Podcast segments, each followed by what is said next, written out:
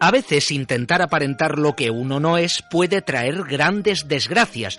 Os voy a contar la historia de un lobo. Sí, eso es, un malvado lobo que un día se disfrazó con una piel de oveja. No, no era carnaval, que por qué estaba disfrazado. Bueno, veréis, la respuesta la vais a encontrar enseguida.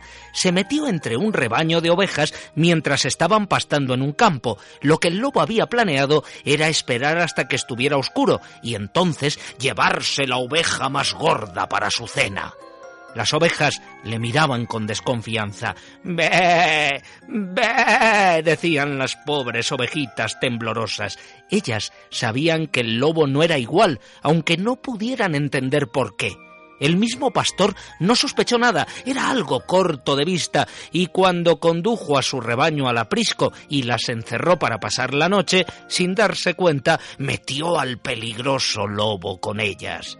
El lobo esperó pacientemente a que cayera la noche. Ya había decidido qué oveja iba a robar, ya le había echado el ojo, la oveja más gorda del rebaño. Pero la suerte dispuso que en la granja quisieran carne fresca para cenar esa noche. Uno de los hombres fue a matar una oveja. El malvado lobo estaba esperando que fuera un poco más de noche antes de quitarse su disfraz y marcharse con su cena.